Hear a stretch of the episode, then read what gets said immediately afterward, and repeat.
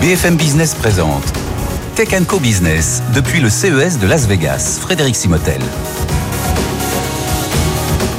Bonjour, bienvenue dans Tech Co Business. On est ensemble pendant une heure. On est depuis le, enregistre depuis le CES de Las Vegas la grand-messe de la technologie. Euh, et oui, ça parle aussi B2B euh, ici. Voilà, on ne parle pas que des produits pour les grands consommateurs. Mais vous allez voir, on a un sujet très intéressant autour de l'intelligence artificielle. Dans un instant, je reçois la directrice internationale des services Biotitech chez L'Oréal. Euh, c'est Béatrice Dunzenberg. On va évidemment parler de Biotitech. Nicolas Hieronymus, qui est le PDG de L'Oréal, a fait le discours d'ouverture ici même au CES. On enchaînera avec de la cybersécurité, comment rendre invisibles ces échanges sur Internet avec la société Snowpack. Et puis tiens, on reviendra. Alors, on est dans la, e-santé, le, bien-être. C'est l'IA au service de la dermatologie avec la start-up SquareMind. C'est l'une des vedettes hein, de, ce, de ce salon. Deuxième partie de l'émission, on va parler décarbonation numérique avec Carnot. Vous les connaissez, hein, Carnot, avec tous ses processeurs euh, et, la, la chaleur qui est mise au service de l'IT. On aura ensuite ICMI, ICMI qui a signé un accord avec Coppel, c'est l'IA générative au service de euh, la mode. Et puis on terminera avec euh, quelqu'un que vous connaissez bien, Bertin Nahum. Et oui, il revient, euh, enfin il est ici, il s'est installé aux États-Unis il y a quelques mois, le patron de Quantum Chirurgical. Voilà, restez avec nous. C'est pendant une heure, c'est sur BFM Business. Tech Co Business, depuis le CES de Las Vegas sur BFM Business. Voilà, on va parler d'intelligence artificielle, notamment dans le domaine de la biotech avec Béatrice Dodzenberg. Bonjour. Bonjour Béatrice, merci d'être avec nous, directrice des services biotech du groupe L'Oréal. Alors le CES nous a habitués depuis 2-3 ans à avoir des, euh, des, des discours d'ouverture, des keynotes d'ouverture avec des patrons qui sont pas issus de la tech. C'est cette année le cas avec Nicolas Hieronymus, hein, le, PDG de, L'Oréal, qui a voilà, qui a lancé euh, ce, ce CES. Mais est-ce qu'on peut dire que euh, quand même L'Oréal aujourd'hui est une, une société de la tech? Exactement. Euh, je crois qu'aujourd'hui, euh, avoir une société euh, française qui ouvre le CES, c'est un signe fort. Et on peut dire que L'Oréal est aujourd'hui une société de la tech. Alors, ça date pas d'aujourd'hui en fait. c'est un, un, voyage en fait qui a commencé dès 2010 avec vraiment le, le, le, la détermination de L'Oréal à entrer dans le digital. Et on a lancé en 2018 la Beauty Tech qui s'est concrétisée par le rachat d'une start-up canadienne qui s'appelle Modiface, mhm. qui est spécialisée dans l'artificiel, dans l'intelligence artificielle, dans la réalité augmentée. On a aussi lancé beaucoup d'outils euh, physiques de diagnostic, euh, toujours en partenariat avec les meilleures start-up euh, du marché. Et voilà, je crois qu'aujourd'hui, on peut dire avec 18 prix pendant 10 années, juste derrière LG, juste derrière Samsung. C'est quoi la troisième société? C'est L'Oréal. C'est L'Oréal. Alors là, on parle vraiment de tout ce qui est de, de toute la partie visible hein, de l'iceberg, parce que bien entendu, en dessous, c'est la transformation au niveau du e-commerce, transformation au niveau de la logistique, de la R&D. Hein. Il y a euh, plus d'un milliard qui sont investis en, R&D. C'est plus de 6000 collaborateurs, enfin experts digitaux. Hein. Il y a les, bien entendu tous les chercheurs, euh, tout le monde fait du digital, mais vous avez euh, parmi les presque, enfin les plus de 87 000 employés, il y a 6000 personnes experts dans le digital qui travaillent chez L'Oréal. Exactement. Et ça, c'est un signe fort. Hein. Aujourd'hui, on a on a plus de 6300 personnes qui travaillent dans la tech, dans la data, plus d'un milliard d'euros investis, comme vous mhm. l'avez dit. Euh, et donc, euh, parce qu'on est convaincu que quoi? On est convaincu que le futur de la beauté, c'est euh, une beauté qui utilise la beauty tech pour permettre une beauté personnalisée qui est accessible au plus grand nombre. Oui, et puis comme on est tous avec son smartphone, aujourd'hui le smartphone, ça sert à téléphoner, mais ça sert aussi, c'est un miroir, hein, et on va, on, on, va en reparler. Comment vous interprétez aujourd'hui cette rapidité de démocratisation de l'IA C'est vrai qu'en un an, là, on serait revenu un an en arrière, on parlait, d'intelligence artificielle, mais pas autant. Comment vous l'expliquez cette, accélération aujourd'hui de, l'IA qui, bah, qui est partout dans nos vies? Exactement. Donc aujourd'hui, en fait, l'intelligence artificielle, bah, voilà, chez L'Oréal, ça fait des années qu'on l'utilise, que ce soit en interne pour faire, euh, pour améliorer nos prévisions des ventes, pour faire des formules, euh, pour que, que, ce soit dans nos euh, services de recommandation de beauté aux consommateurs, nos essayages virtuels. donc l'intelligence artificielle, elle est présente depuis longtemps. Je crois que ce qu'on vit en ce moment, c'est vraiment historique. C'est l'intelligence artificielle générative de masse, avec le choc qui s'est passé l'an dernier avec ChatGPT, 100 millions d'utilisateurs en deux mois.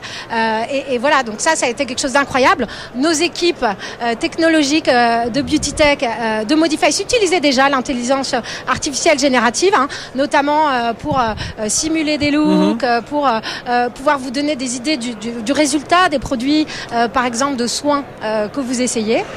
mais aujourd'hui, on a saisi l'opportunité, notamment avec le lancement du Beauty Genius de L'Oréal. Alors justement, parlons de ces innovations. Alors on connaissait déjà euh, des innovations qu'on a déjà vues à Vivatech. Il y a le L'Oréal Water Saver, donc pour accompagner les, coiffeurs justement à économiser de l'eau. On a eu l'année dernière cette, euh, cette technologie étonnante, un Lapta. Ça paraît ça paraît être un gadget, mais ça ne l'est pas du tout hein, pour les pour les personnes qui ont du mal, ben, voilà, qui, qui, ne maîtrisent pas totalement leur euh, leur mouvement pour différentes raisons, et donc pouvoir se maquiller, c'est c'était déjà un, grand pas.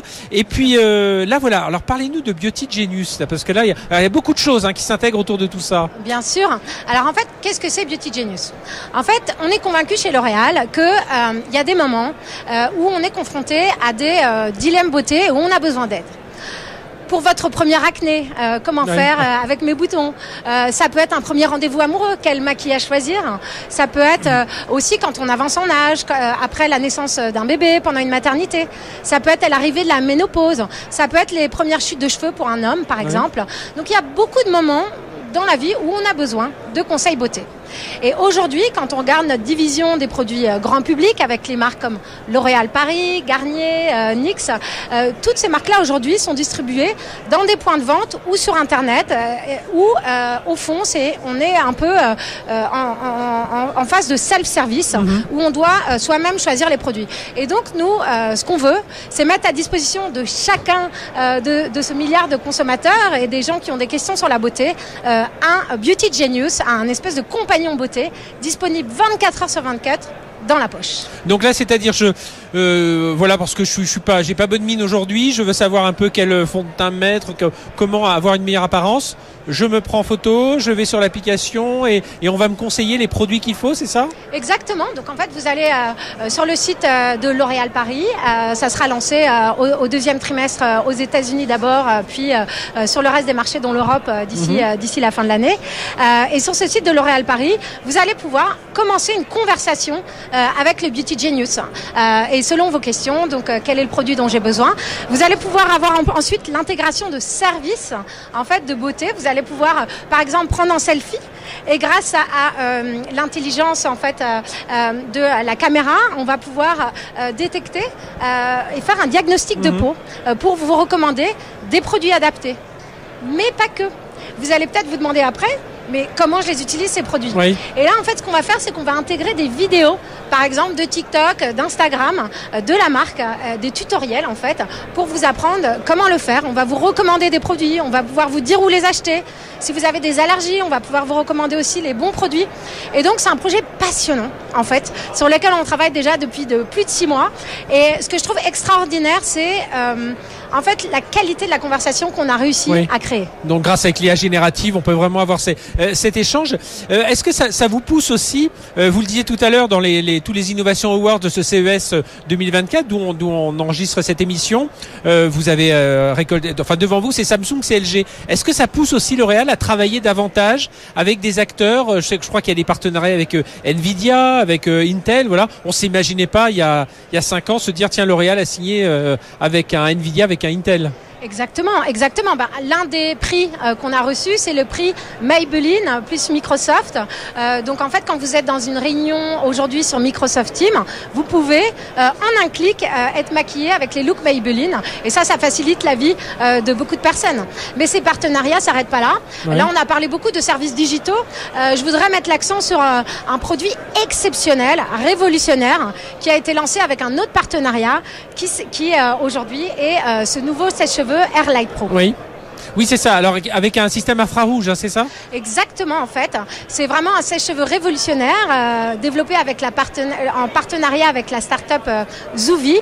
Et en fait, comment ça marche? Qu'est-ce qui est vraiment qui, qui fait la différence? Eh bien, en fait, je vais prendre l'image d'une goutte de rosée. En fait, euh, comment est-ce qu'elle sèche cette goutte de rosée? Elle sèche avec l'air du vent et avec la lumière du soleil.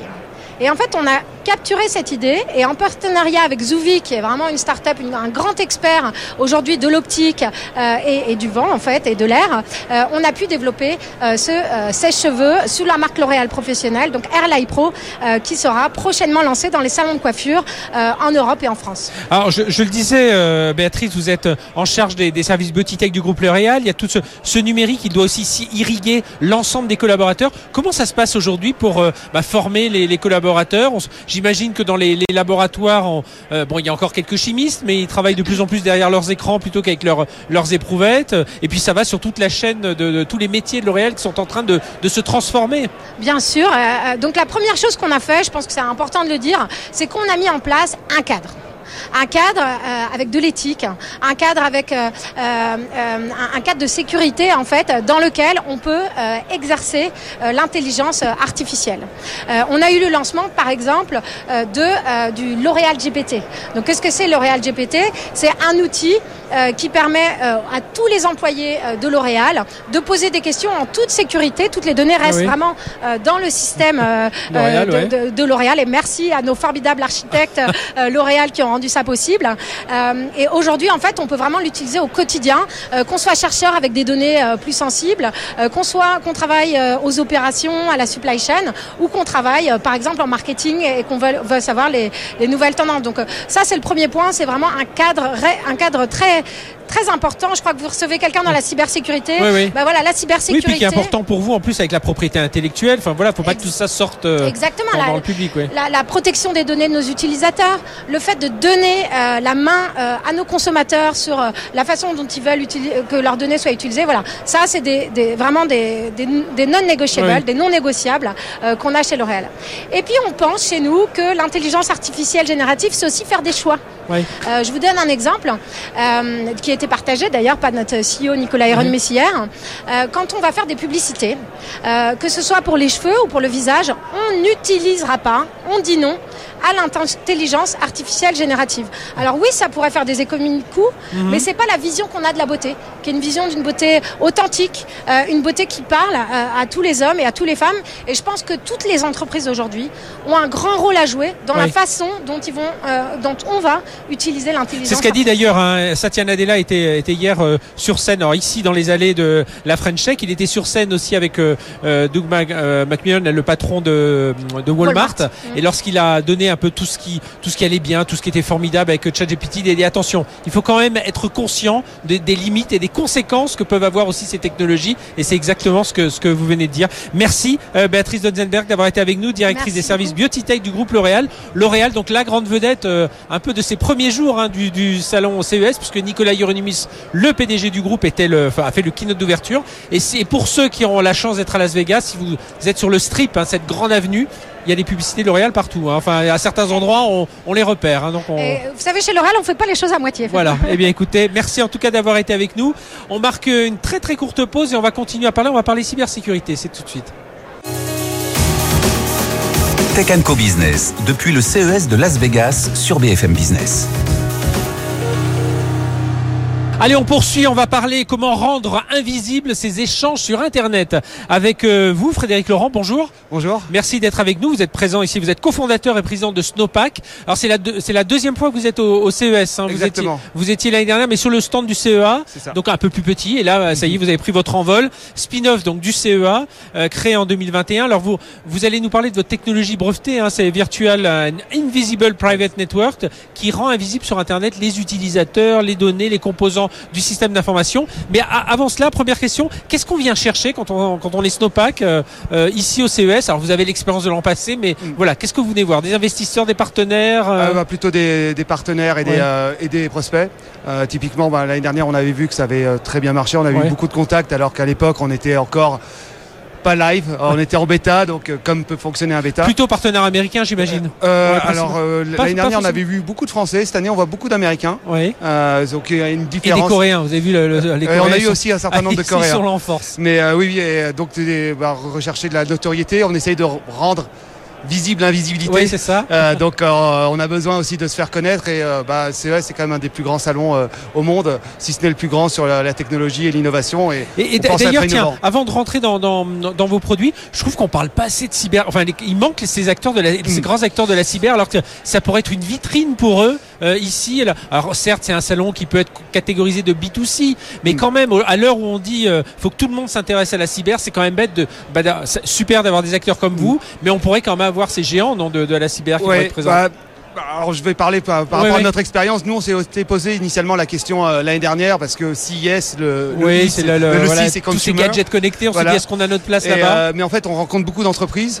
Euh, et euh, mais c'est vrai que bah, c'est plus grand public et la cyber, ça c'est un peu techno, c'est c'est pas des choses qu'on voit, ça y a, se y a une transformation culturelle à faire. Alors racontez-nous votre techno. Donc il y a, y a vous avez Invisible Access qui cache les utilisateurs les activités communication internet, Invisible Services, Invisible Infra. Voilà, comment vous travaillez aujourd'hui? Enfin comment ça se passe? Ouais, donc en fait on a euh, inventé une technologie euh, brevetée donc, qui s'appelle euh, VIPN, Virtual Invisible Private Network, qui rend invisible les utilisateurs, les devices, euh, les services, les serveurs et les données euh, sur Internet. Ça veut dire ça les rend invisibles, ça les rend flous, on, les chiffre et tout ça, c'est ça l'idée On s'appelle Snowpack parce que tout ce qui va circuler sur notre réseau, on est un réseau overlay, mhm. euh, donc on a des serveurs répartis et les, données vont passer sur sur notre réseau.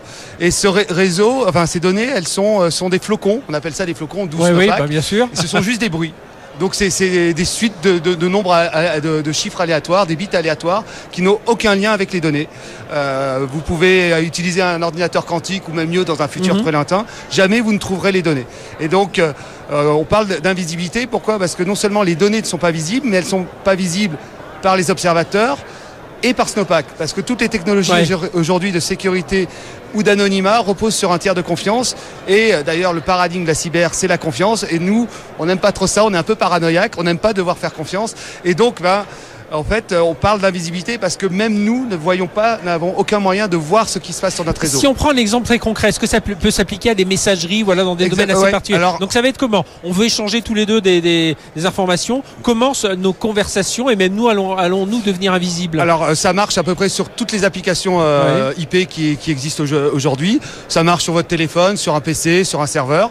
Ce qui va se passer, c'est qu'on va prendre une donnée, on va créer un flocon. Donc l'utilisateur va générer un bruit qu'on appelle le flocon.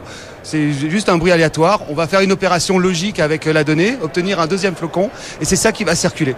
Et ensuite, c'est totalement transparent pour les applications. Elles ne le voient pas elle voit ça comme une moi je dois pas avoir une application qui doit déchiffrer tout ça euh. alors forcément on a un connecteur. Oui, bien sûr on a un connecteur sur un device sur l'autre device et ensuite on va passer par le réseau Snowpack qui est un réseau de, serveurs on appelle ça nous des nœuds opérés par nous des partenaires et certains clients et on n'a pas besoin d'avoir confiance dans ces euh, dans ces nœuds. Ces nœuds même avec un ordinateur quantique ils ne verront jamais ce qui se passe dessus.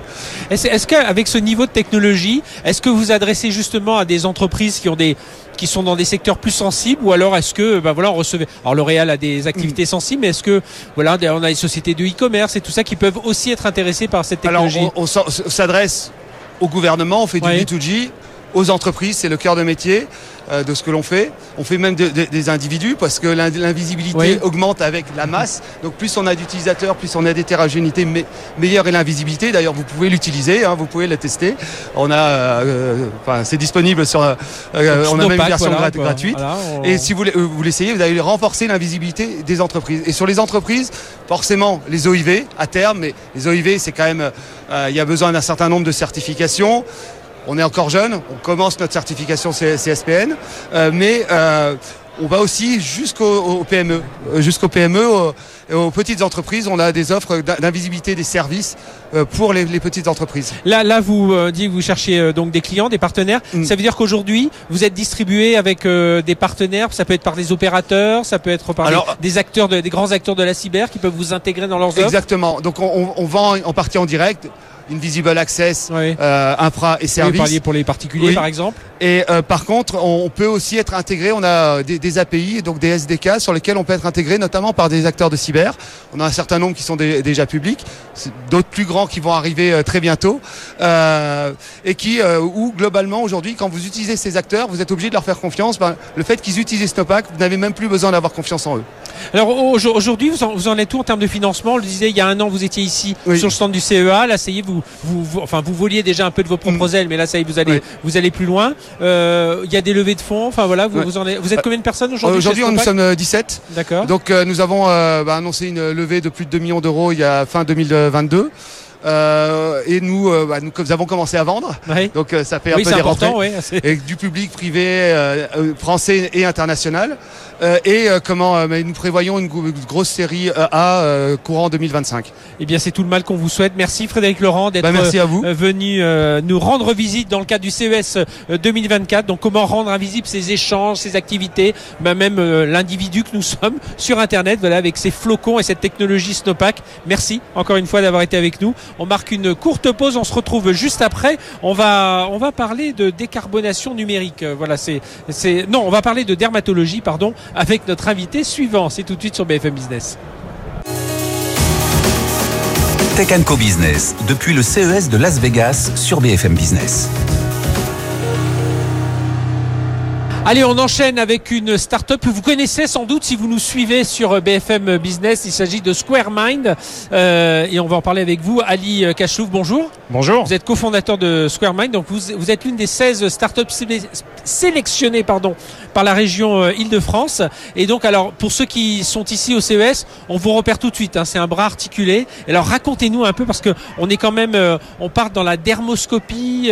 voilà, c'est l'articulation de la chose la plus visible. Mais voilà, tout le travail travail c'est vraiment fait dans la, partie imagerie. Alors, euh, expliquez-nous ce que fait SquareMind. Oui, bien sûr. Alors, donc, je suis Ali, le cofondateur et CEO de SquareMind, qui est une start-up en santé digitale basée à Paris. Et donc, notre mission, euh, c'est de rendre les examens cutanés plus efficients, plus mhm. accessibles.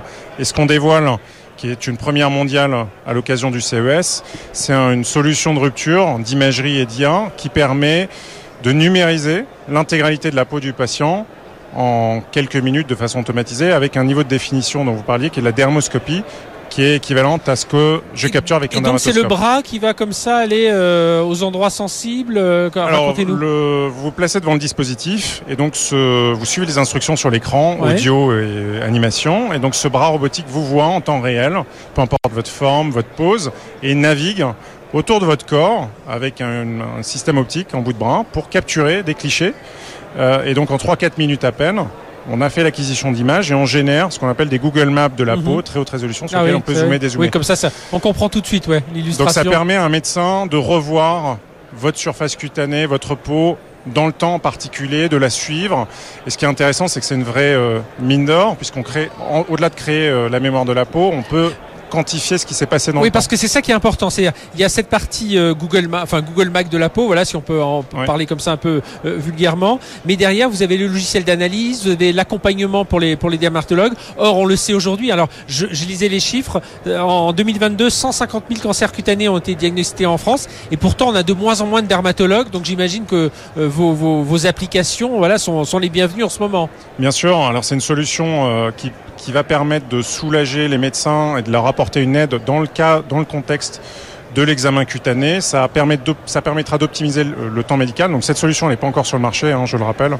Elle sera disponible en 2024, en Europe et en France en particulier. Et comme vous le rappeliez à juste titre, il y a une démographie médicale dermatologique qui est euh, catastrophique.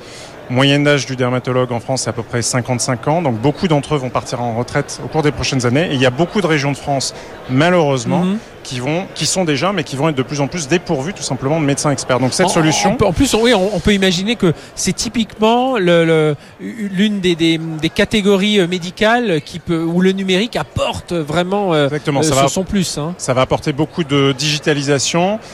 pourquoi pas de la télémédecine dans ces zones reculées où on apporte la santé euh, aux patients et on permet à des médecins euh, qui sont en asynchrone de revoir euh, vos scans et de porter un jugement, un diagnostic. D'accord.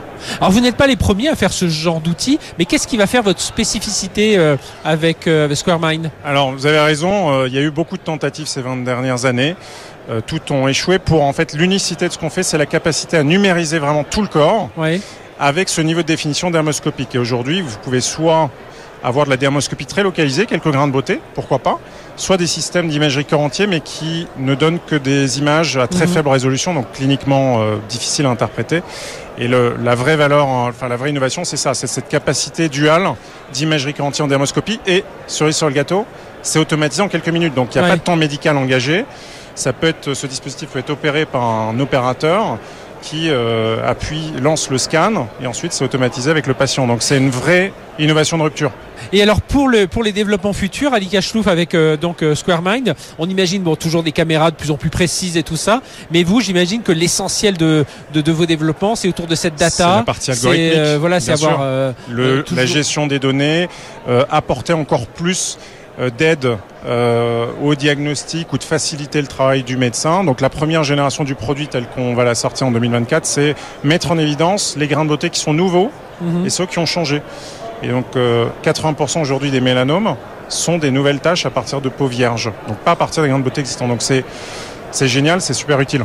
Mais est-ce que ça voudrait dire que là, on est dans vraiment la partie médicale Est-ce que vous pourriez, euh, on pourrait dire, vous pourriez remonter un peu en amont, en amont, pardon, et être dans une partie un peu plus bien-être ou prévention c'est-à-dire des, des outils peut-être portables avec le smartphone et, et puis j'ai un, un doute alors on sait que ça existe mais est-ce qu'avec la qualité de ce que vous faites on pourrait euh, euh, ben voilà on a, on a un doute on se, on, se, on se filme et puis on envoie ça à son dermato ou, ou, à une base de données qui va nous dire pas d'inquiétude ou euh, aller consulter il faudra vous raccrocher si vous voulez au scan que vous avez déjà réalisé avec ce, ce, robot. La difficulté aujourd'hui des smartphones, c'est que l'acquisition d'images n'est pas standardisée. Vous voyez, vous prenez un grain de beauté selon l'angle avec lequel vous prenez lumière, la lumière qu'on voit sur le plateau elle diffère de chez vous, etc. etc. Donc c'est beaucoup d'artefacts et de biais qu'on n'a pas de facto puisqu'on les a résolus.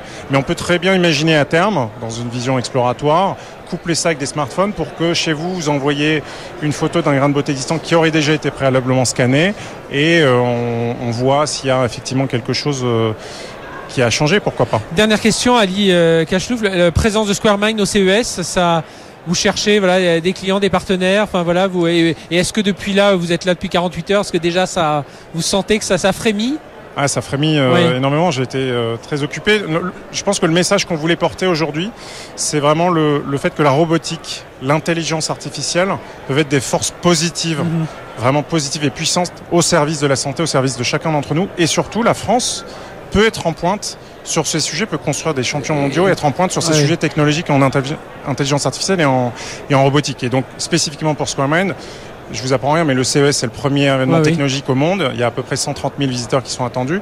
C'est l'occasion pour la première fois de montrer au monde ce qu'on a pu réaliser et encore une fois une solution qui sera disponible sur le marché bientôt. Et on espère pour vous d'ailleurs le, succès de l'un de nos invités tout à l'heure, Bertin Naum, hein, qui, euh, qui euh, je, l'aperçois déjà là sur notre plateau. Merci à Ali Gachouf et puis ben, bon salon donc ici avec Square Mind et puis d'être merci d'être venu nous parler de votre technologie. On va marquer une courte pause et puis on va se retrouver avec la, dans la deuxième partie de l'émission.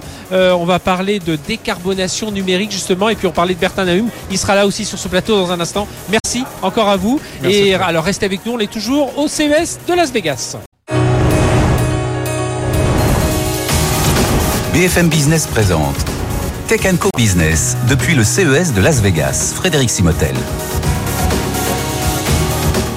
Allez, on démarre cette deuxième partie de l'émission depuis le CES 2024. On va parler de décarbonation numérique avec Paul Benoît, qui est président et cofondateur de Carnot. Bonjour Paul. Bonjour Frédéric. Merci d'être avec nous. Euh, tiens Paul, première question. Est-ce que justement décarbonation numérique, environnement, transition climatique, est-ce qu'on ressent ça dans le, quand on se promène euh, ici dans, dans cette partie du salon du CES bah, moi j'ai trouvé pas particulièrement. Euh, alors c'est vrai que nous on adresse ce sujet, mais on adresse surtout le sujet du numérique et de l'efficacité.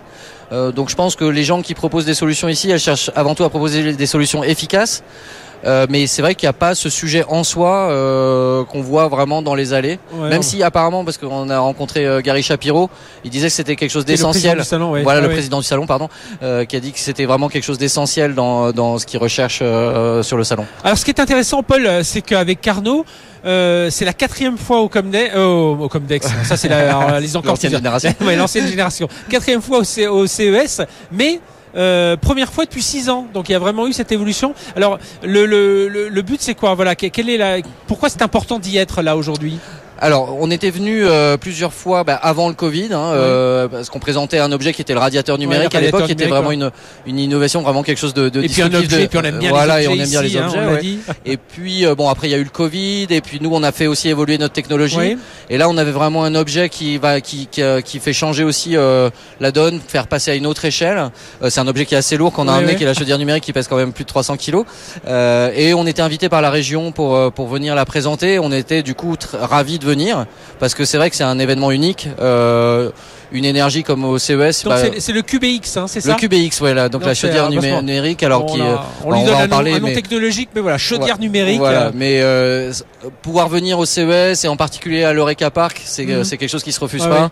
Et euh, il y a une énergie incroyable. On vient avec les équipes. Il y a vraiment quelque chose de, de, de, très fort à chaque fois. Alors qu'est-ce que c'est que le QBX justement? Donc ça, on se souvient de ce radiateur avec des processeurs qui, qui tournent à l'intérieur et puis voilà, qui fait de la chaleur. Euh, là, là c'est un peu l'idée hein, globalement la même, mais voilà, de façon beaucoup plus intelligente en fait, euh, Carnot, c'est une société qui a 14 ans. Hein, donc, euh, on travaille toujours sur le même sujet depuis le départ. C'est comment euh, faire des infrastructures numériques pour servir de la puissance de calcul, mais avec une approche qui est beaucoup plus efficace en termes d'énergie. Donc, on a commencé par les radiateurs, mais là, on passe à une échelle beaucoup plus importante grâce à ces systèmes où, en fait, maintenant, on va chauffer carrément des, villes via des, des, réseaux de chaleur. Mhm. Alors là, on parle des piscines parce qu'aux États-Unis, ils aiment beaucoup les piscines, mais c'est en particulier les réseaux de chaleur, même si on travaille aussi, aussi beaucoup sur les sujets des piscines mhm. municipales euh, en France. Euh, donc c'est notre façon de nous déployer. En fait, euh, Carnot, c'est une société qui est, on est un, cloud service provider. Hein, oui, vous êtes vraiment entré dans le, le, le, la catégorie des data centers. Voilà, en fait, hein. on, on, fait de ce que font d'autres opérateurs de cloud, sauf qu'on le fait différemment. C'est-à-dire que nos infrastructures vont se déployer dans des sites qui ont besoin de cette chaleur à grande échelle. Donc là, en mhm. l'occurrence, des réseaux de chaleur, et on le fait grâce à cette technologie qu'on a développée depuis pas mal d'années et qu'on a Alors c'est très intéressant ici parce qu'on rencontre plein de d'acteurs différents. Et des fois on rencontre des ingénieurs euh, qui travaillent dans le secteur. Et euh, ils sont très impressionnés par euh, bah, par l'idée mais aussi par l'implémentation la, la, qualité mhm. avec laquelle ça a été fait. Est-ce que là c'est l'année où ça va encore s'accélérer notamment pour Carnot? Parce qu'on sent évidemment je parle j'ai démarré, démarré cette, cette nos, nos, échanges en parlant de transition climatique et tout ça. On sent que voilà la, la musique même si on l'entend pas trop cette musique ici on sait, sait qu'elle est là hein, l'orchestre est déjà en train de jouer. Mais euh, euh, justement, là, vous dites, c'est en ce moment, ça va. Euh, oui, alors sur le numérique, il y a une prise de conscience, on va dire très sérieuse depuis 2-3 ans. Euh, sur l'impact euh, environnemental en général du, euh, du, numérique parce que ça commence à prendre beaucoup de place. Mhm. Puis quand on voit ce qu'il y a ici, on se dit que c'est pas prêt de s'arrêter. Enfin, c'est notamment pour ça qu'on avait créé Carnot il, y a, il y a 14 ans. Tout le monde est d'accord pour dire que tout, tout ce qui tourne ici a besoin de plein de puissance informatique mhm. et demain ça sera de plus en plus. Et l'approche de Carnot, ça a toujours été de dire, euh, bah, si on veut pouvoir soutenir euh, cette, cette puissance informatique demain, il faut absolument trouver des solutions qui permettent de faire plus d'informatique avec moins de ressources. C'est pas forcément dans une démarche écologique, c'est juste dans une démarche de soutenabilité. Euh, et notre solution, elle est vraiment là pour ça, euh, pour dire bah, si demain on va déployer plus de puissance de calcul, il faut des solutions euh, qui sont plus économes en ressources. Et quand je dis ressources, c'est pas que l'énergie, hein. il y a aussi euh, les matières. Euh, ça, c'est aussi un autre sujet très mhm. important du, du numérique. On, on, est dans quel ordre de puissance, voilà, pour pour ceux qui aiment bien les chiffres, les les 500 watts, tout ça. Comment? Ah, alors euh, moi je peux parler déjà du marché euh, en termes global, hein, c'est-à-dire qu'aujourd'hui on estime que le numérique va consommer va consommer à peu près 20% de l'électricité mondiale d'ici 2030. Oui, on est à 3, on est entre 3 4%. Je pense qu'on est euh, un peu bien plus, entre on est entre 5 et 10 si on prend avec ChatGPT, on a voilà. pris un coup là. mais, ouais, mais aujourd'hui c'est ChatGPT mais euh, hier c'était le, le, mining, euh, demain ce sera peut-être le, le metaverse, on sait pas mais il y a toujours des choses qui émergent euh, qui vont être très gourmandes en en, même en mm. énergie. Euh, donc ça il faut s'y attendre et il faut s'y préparer et trouver des solutions qui vont permettre de déployer ça intelligemment, on va dire. On, va dire. Donc c'est vraiment l'objectif. Là, on voit plein de choses assez incroyables. Alors, il y a des choses un peu farfelues, hein, mais comme, ça, comme chaque fois, c'est le CES. euh, mais voilà, mais on voit la quantité de ressources qui va être consommée par le numérique, et ça, euh, 20%, c'est colossal. Euh, c'est quelque chose mhm. qui ne consommait que 1% il y a quelques années, qui se met, qui va consommer 20% euh, dans quelques années bah, il va falloir faire de la place euh, pour trouver cette énergie. Et alors comment avec Carnot vous réussissez à vous à vous euh, à vous placer, à vous positionner euh, sur ce marché? Alors on parlait du data center, mais des gros serveurs. Enfin voilà, comment comment vous Alors c'est vous, présentez là un investisseur, un partenaire américain vient? Qu'est-ce que vous lui En dites? fait, ce qu'on présente, c'est notre approche de comment on conçoit le, le, data center et le data center de demain. Euh, parce que de plus en plus ils sont confrontés à cette difficulté euh, qui est bah, faire un data center comme on le faisait avant. C'est de plus en plus difficile parce que ça consomme de la place, ça consomme beaucoup d'énergie, aussi beaucoup d'énergie pour le refroidissement et euh, ça consomme beaucoup de ressources euh, d'une manière générale. Donc ils ont de plus en plus de mal à déployer des data centers. Donc le fait que nous on ait une approche qui, qui fasse que bah, on est accueilli parce que on, on propose une solution euh, où on va revaloriser la chaleur avec de l'économie circulaire, bah, c'est une approche qui qui, qui comprennent de plus en plus parce qu'ils sont obligés de trouver des solutions alternatives. Je vous remercie. Paul, merci d'avoir été avec nous et puis euh, on vous souhaite bon salon au CES 2024. Donc euh, Paul Benoît, président cofondateur de, de Carnot, avec un Q. Hein, J'ai oublié de le présenter, de, de, le préciser, mais je pense que depuis euh, quand même 15 ans, 14 ans que vous existez, 14 ans, on commence quand même à vous connaître, surtout quand vous avez connu de façon assez originale avec ces radiateurs. Et aujourd'hui, ça se poursuit donc avec cette chaudière, mais on va quand même parler voilà du QBX, hein, ce, ce, ce, data center et, et, tout ce que vous faites pour la transition écologique au niveau du numérique. Merci d'avoir été avec nous. On marque une courte pause. On va se retrouver tiens avec une entreprise dans l'IA générative euh, qui travaille avec la mode avec une marque qui s'appelle The Couple. C'est bien, on va découvrir ça ensemble. C'est tout de suite sur BFM Business. Tech Co Business depuis le CES de Las Vegas sur BFM Business. Allez, on poursuit. On est ici au CES 2020, euh, édition 2024 de Las Vegas. On va parler d'IA générative au service de la mode. Euh, on a repéré un peu dans les allées euh, une, une, entreprise qui s'appelle Imki. Nous recevons son, son CEO, je vous le présente dans un instant, et qui a fait un accord avec cette marque que vous connaissez certainement si vous suivez la, la mode. C'est The Couples. et donc pour faire un, la AI Powered Capsule Collection, vous allez découvrir tout ça. Merci. Bonjour Frédéric Rose. Bonjour. Merci d'être avec nous. Vous êtes CEO de Imki. Alors Imki, c'est une start-up spécialisée dans l'IA générative ça fait 4 ans, alors plutôt la partie image, créative, ça fait 4 ans que euh, vous travaillez sur ce sujet. juste un mot sur votre parcours. Quand je vous ai rencontré hier, j'étais surpris. Vous venez des Beaux-Arts, vous travaillez dans l'univers des, monuments, et puis euh, tout d'un coup, l'IA et l'IA générative, voilà, vous avez eu le, ça, vous a pris, vous êtes lancé. Oui, alors en fait c'est assez, assez, assez naturel parce que effectivement moi j'ai un profil Beaux-Arts, école d'art, mhm. euh, donc je suis plasticien de formation. Ça fait 20 ans que je travaille dans la culture. J'ai plusieurs sociétés et je, je, fais notamment de la muséographie ou de la valorisation euh, de patrimoine. Et euh, il y a 3 ans, 4 ans, quand, quand a commencé à émerger les IA génératives, c'était surtout de la super résolution, ce genre de choses. Euh, J'ai vite compris en tant que plasticien qu'en fait c'était des outils. Ça dessinait, ça avait appris à dessiner. Et quand on dit ça à un plasticien, que vous avez une machine qui dessine, bah, il, est, il est plutôt content. Il un créatif en plus. c'est ça. donc on est, on est un peu, on est un peu. Euh, et donc là, vous êtes dit, il y a, ouais, il y a un petit, il y a quelque chose à faire avec tout ça. Ah oui, alors en fait, nous, euh, quand, quand, quand, on aborde l'IA générative euh, et qu'on accepte de pouvoir travailler avec elle, bah, bah, ça nous fait rêver, hein, parce que là, on gagne en vitesse, on, on mm-hmm. gagne en, en, puissance de, de, de création. Et euh, il y a un an, on a, on a gagné un gros appel d'offres sur le théâtre antique d'Orange et on a fait la fameuse Odyssée sonore. L'Odyssée sonore, c'est un mapping monumental euh, dont les vidéos ont été générées par IA générative. Et c'est comme ça qu'on a constaté qu'elle avait réduit le temps de production, augmenté la qualité et réduit les coûts. Et puis, par contre, ce que vous avez dit, et c'est notamment euh, là comme ça que vous, vous, allez nous expliquer comment vous travaillez avec The Couples, c'est que vous avez dit aussi, cette IA générative, elle ne fait pas tout il faut quand même la, la patte de l'homme, la patte de, du créatif, la patte de bah, la marque avec laquelle vous avez travaillé The Couples pour générer ces images, euh, générer ces créations. Hein, c'est ça l'idée? Bah, Absolument. En fait, euh, ça reste un outil. Alors, quelle que soit son automatisation, sa capacité à produire de manière un peu autonome, euh, il faut quand même un input. Il faut quand même que quelqu'un décide, fasse des choix, et, et fasse des orientations. Donc ça, ça c'est ce qu'on fait euh, avec un crayon. On le fait aussi avec une machine semi-automatisée. L'IA, c'est exactement pareil. Si on lui donne pas une projection, une direction artistique, eh ben en fait, elle, elle va pas créer, elle fait pas de mhm. choix. L'IA, elle est pas, elle est pas autonome de ce côté-là. Et donc, c'est ce que vous avez fait donc avec cette AI Power Capsule Collection avec The Couples vous avez pris des, des photos donc euh, qui illustraient la marque The Couples, mais aussi parce que vous avez travaillé sur un, des perfectos, euh, des sacs, enfin quelques quelques les quelques objets un peu iconiques, quelques vêtements ou, ou accessoires iconiques de, de The Couples.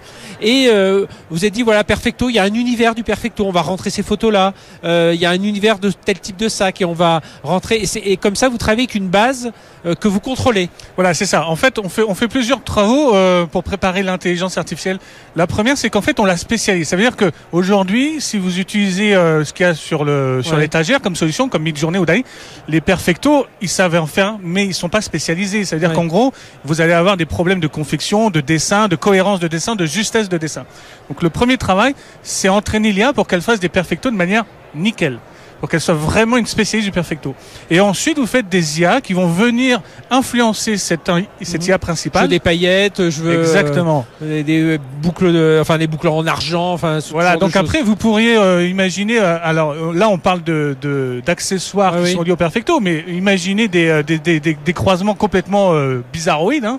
C'est-à-dire qu'on pourrait très bien influencer avec du végétal le perfecto d'origine pour voir un peu comment l'IA intégrerait un ADN. Une matière, de dire tiens, je veux une matière euh, Exactement. De, de, feuilles d'ananas ou je, je ne sais quoi. Et alors, est-ce que ça veut dire, comment ça se passe? Parce que là, c'est toujours la question que l'on a dès qu'on parle de création, la, la, propriété intellectuelle, voilà, parce que ça aussi, il s'agit de rester dans son cadre euh, et d'être certain que vous n'êtes pas allé euh, euh, pomper une image de, de, de bien sûr, bien sûr. Alors, la première chose, c'est que nous, notre socle d'intelligence artificielle, il a été entraîné sur des images libres de droit. Mhm. Ce qui n'est pas le cas de Midjourney ou Dali, etc. Donc déjà le socle, lui, il a, il a pas de problème de droit d'auteur. Ensuite, les images qu'on va rajouter dedans, soit elles sont, euh, elles sont pas liées à un droit d'auteur, c'est-à-dire que par exemple un perfecto, il n'y a pas de modèle déposé. Hein, un perfecto, toutes les marques en produisent. Donc c'est, ce serait si, si on avait utilisé un signe distinctif d'une marque à l'intérieur du perfecto, là on mhm. aurait un problème. Mais on, on, ça, on se l'interdit et on ne tag jamais, donc on ne crée pas de lien entre le mot et l'image liée à une marque. Donc ce ne sont que des descriptifs techniques. Et après, il y a euh, bah, les, données de The Couples directement, ah qui leur appartiennent à eux. Donc pour le coup, on n'a pas de sujet de droit d'auteur qui s'applique sur. Et alors, ce qui est intéressant quand alors la discussion qu'on a eue, qui était un peu plus longue là sur le sur les stands et celle qu'on a là, c'est que quand on vous écoute, on sent qu'il faut, qu'il y ait cette part de création humaine. Hein. On est, euh, voilà, toutes les craintes que l'on a autour de l'IA générative, soit du texte, que ce soit euh, de, de, de l'image, euh, qu'elle prenne la place des hommes. Non, là vous dites, non, moi je suis un créatif, je suis, ça fait 20 ans que je suis là-dedans. Je peux vous dire, non, non, on aura toujours besoin. Non, mais c'est impossible parce que en fait, moi, alors après 30 ans d'exercice et de beaux arts, etc., j'ai un œil. J'ai une, j'ai une appréciation de la justesse du trait et ça, faut forcément passer par une école d'art, il faut forcément euh, faire, faire du travail d'art pour à un moment donné être exigeant dans, dans la restitution. L'IA n'a pas ça, elle n'a pas, elle pas cette capacité à juger son travail. Donc elle, elle va produire de manière euh, automatique, mais après, à un moment donné, il va falloir l'intégrer et surtout euh, projeter ça dans une stratégie euh, temporelle. C'est-à-dire que vous faites une collection, mais la suivante doit être cohérente et il doit y avoir un lien. Et puis après, vous faites des dérivés d'objet de, en objet. Donc vous passez du perfecto à une petite robe et mhm. peut-être à des souliers. Il faut quand même qu'il y ait une cohérence plastique, artistique. Ce qu'il y a, ce que ça vous apporte, c'est cet accompagnement, cette accélération de, dans, dans, la, dans des processus de création. Ouais, c'est l'accélération et aussi cette capacité euh, dans le travail, euh, dans le processus créatif, il y a ce qu'on appelle des ouvertures et fermetures de champs. vous ouvrez un champ, vous l'explorez, vous le refermez, vous en ouvrez un deuxième, etc. Mhm. Ça, euh, avec l'IA, on en ouvre beaucoup plus, donc on fait beaucoup plus de choix et on, on peut éviter des, euh, des erreurs parce que dans un timing, dans une temporalité classique, ben, en fait, on va être obligé de refermer les champs trop rapidement. Voilà, merci Frédéric Rose, CEO d'Imkim, qui c'est cette euh, start-up spécialisée dans l'IA générative d'images sur mesure. Allez, on va retourner dans l'univers médical avec euh, Bertin Naum. Bertin Naum, vous le connaissez bien entendu avec MedTech il y a quelques années. Aujourd'hui, enfin depuis quelques années aussi, il est président de Quantum Surgical. Euh, l'occasion de, revenir aussi dans notre, bah, dans tout ce que l'on fait de bien en France dans le domaine du robotique et du médical. Tech Co Business, depuis le CES de Las Vegas sur BFM Business. Allez, on retourne dans cet univers médical. On avait le bras robotique tout à l'heure de Square Mind, et bien là, on est dans les robots médicaux. Vous connaissiez, vous vous souvenez de MedTech hein, il y a quelques années, qui avait été revendu par euh, Bertin Naum à Zimmer Biomed, l'américain. Et eh bien, Bertin s'est relancé à nouveau dans une, une nouvelle aventure avec Quantum Surgical. C'était il y a déjà euh, euh, quelques années. Bonjour Bertin. Bonjour. Merci d'être avec nous. Alors, c'était le robot Rosa que nous connaissons. Aujourd'hui, c'est le robot, le robot Epion. Racontez-nous, voilà cette aventure avec Epion. Ça fait combien de temps déjà Quantum surgical 7 ans déjà. Ouais, Ça, ça passe vite. Ça passe vite, ça passe vite. Donc euh, après effectivement l'aventure MedTech qui était dans le domaine de la neurochirurgie crânienne, chirurgie du rachis et la chirurgie du genou. Maintenant, on s'attaque au cancer et plus précisément les cancers abdominaux avec euh, les tumeurs notamment du foie, du pancréas et également des reins. Alors, quelle est la, quand on crée ce type de robot, quelle est la difficulté? Et on reparlera ensuite parce que vous êtes euh, vous-même parti vous installer aux États-Unis il y a quelques mois, parce qu'il faut convaincre ce marché américain. C'est quoi les, les, difficultés de ces robots chirurgicaux? Parce qu'évidemment, là, on n'a pas le droit à l'erreur. Alors, avant toute chose, la plus grosse difficulté, c'est ce qu'on appelle l'adoption. C'est-à-dire, c'est de convaincre des praticiens qui ont toujours eu l'habitude d'opérer, de traiter les patients d'une certaine façon, de basculer avec les nouvelles technologies. Donc effectivement, il faut prendre du temps, leur mhm. démontrer le bénéfice et l'intérêt pour le patient et puis travailler, travailler, travailler avec eux, bien entendu. Là, aujourd'hui, donc, euh, euh, vous avez lancé donc Quantum Surgical. Euh, le but, et puis au mois de mai dernier, c'est ça, au mois de mai dernier, vous avez décidé, vous avez dit bon allez, il faut qu'on accélère. Tout est à Montpellier, il hein, faut le rappeler quand même. Ça reste à Montpellier. Et d'ailleurs, même l'ancienne l'ancienne entreprise est restée à Montpellier. Absolument. les, les, chercheurs sont là-bas, donc ça veut bien dire déjà que l'on peut continuer à être dans la dans la tech, dans la robotique à partir de la France et attaquer les États-Unis. Alors pourquoi vous avez décidé vous-même de venir vous installer ici aux États-Unis? Je suis absolument convaincu que s'attaquer au marché américain, c'est un projet en soi qui nécessite l'implication des dirigeants et des fondateurs d'une société. Euh, trop de sociétés françaises et même européennes parfois ouais, on a beaucoup d'exemples. Voilà, souhaitent s'attaquer au marché américain et elles le font à distance et à mon goût, ça ne fonctionne pas. Mhm. Parce que la, la, difficulté sur le marché, alors, on dit la difficulté, mais je crois qu'en France déjà pour avoir les normes, les réglementations, c'est très compliqué. Aux États-Unis, ça l'est aussi, mais on sent quand même qu'il y a une certaine, il y a plus de souplesse. Vous trouvez, enfin, ça peut aller plus vite quand on réussit à convaincre du, de, enfin, de, que sa technologie est efficace, euh, ça peut aller plus vite? La plus grosse difficulté, elle est au niveau de ce qu'on appelle l'exécution. C'est-à-dire qu'on peut avoir un bon produit, on peut avoir des, des, des bonnes idées, Toujours est-il qu'il faut trouver, il faut réussir à mettre en place une équipe, à mettre en musique et faire en sorte qu'effectivement on arrive à, à convertir le marché. Mhm. Et pour ce faire, on a besoin d'avoir des gens qui ont la vision, qui ont la compréhension et qui vont fédérer les personnes, les équipes pour faire de cette aventure un succès. C'est un marché mature dans le domaine de la robotique médicale aux États-Unis euh, où il l'est quand même moins. Je sais pas. Moi, j'imagine toujours qu'en Asie on est bien avancé, euh, en Europe on avance aussi quand même pas mal. Et mais le, le marché américain, il est comment?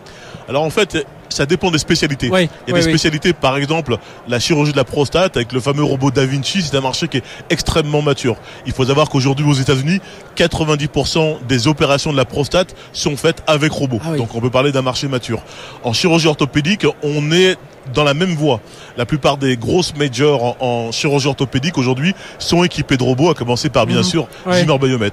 Dans le domaine effectivement de l'oncologie auquel on s'attaque, on est, j'irais, plus en amont et c'est justement notre rôle de convaincre et de diffuser ces technologies. Et alors, euh, ce qui tombe bien aussi, c'est qu'il y a des concours et que justement vous avez gagné un prix donc dans la thérapie médicale. Alors c'est le prix Galien. Hein, le, prix, Galien l'année dernière. Qui est une sorte de, c'est un, équivalent de prix Nobel. Hein, il faut, faut pas avoir honte. de, il faut, avoir honte de, de, le dire. Donc, ça aussi, j'imagine que côté américain, euh, on le voit avec les innovations awards, bon, qui sont de tous les niveaux hein, ici quand même, mais euh, c'est important aussi pour convaincre, convaincre le marché c'est avant tout une belle reconnaissance. C'est une reconnaissance du travail accompli. Le jury qui, en tous les cas, nous a élus, euh, lauréats, n'avait pas nécessairement besoin de, de, de, nous identifier.